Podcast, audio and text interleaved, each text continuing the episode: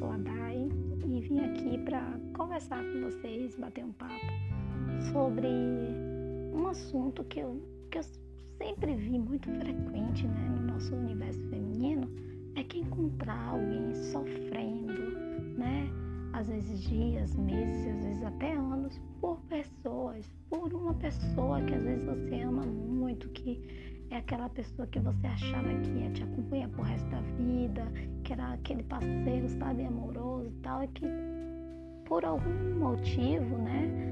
E sempre há motivos, essa pessoa se afastou, essa pessoa não está mais na sua vida e acabou te deixando aí numa, numa situação de sofrimento, né? Onde você às vezes se encontra muito triste, chorosa, às vezes até depressiva. Vou dizer uma coisa, eu sou mulher e já passei por isso, né? Eu acho que a maioria, 90% das mulheres já passaram por uma situação dessa, uma desilusão, né? Um relacionamento que não deu certo e que a gente acabou colocando né, expectativa em cima daquela pessoa, em cima daquele relacionamento e acabou não indo como a gente imaginava. Olha, eu sei que às vezes tem, tem pessoas, né, nós seres humanos temos sempre esperança, né, que tem aquele ditado que a esperança é a última que morre, mas se for esperar, né, espera desse jeito, tira um tempo para você, né? Chore o quanto você precisar. Um dia, uma hora, que você tiver para chorar, com a certeza de que quando você enxugar suas lágrimas, você vai fazer uma viagem para dentro de você. Vai resgatar todos os seus sonhos, as suas qualidades, cuidar das, do seu físico, da sua saúde, da sua beleza, focalizar seu tempo, energia, amor, paixão nos seus sonhos, nos seus objetivos de vida. Tenho certeza que quando você se der conta do caminho que você está trilhando, né? nessa viagem que você fez para dentro de você, resgatando o que você tem de melhor, você vai ter consciência da mulher maravilhosa que você é. E quando você parar para olhar o tempo que você sofreu, chorou, né? o tempo que você perdeu, que você investiu naquela pessoa e colocar na balança o que, que ela fez né, por você, o que ela te deu em troca de tudo isso, você vai ver que essa pessoa não te merecia que você merece coisa melhor, que você pode mais, que você tem uma vida inteira para viver e uma gama imensa de pessoas para conhecer. E entre elas, entre esses bilhões de pessoas que há no mundo, há sim a pessoa capaz de te valorizar, de gostar de você do jeito que você é, a pessoa que vai te acompanhar, que vai ser fiel, que vai te respeitar.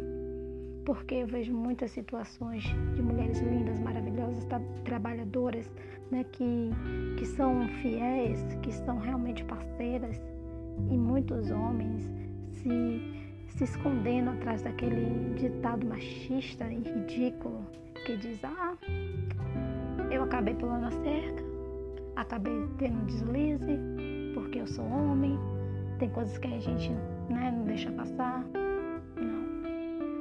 homem de verdade, ele te ama, te respeita e por mais tentação que haja na vida dele, ele põe você em primeiro lugar.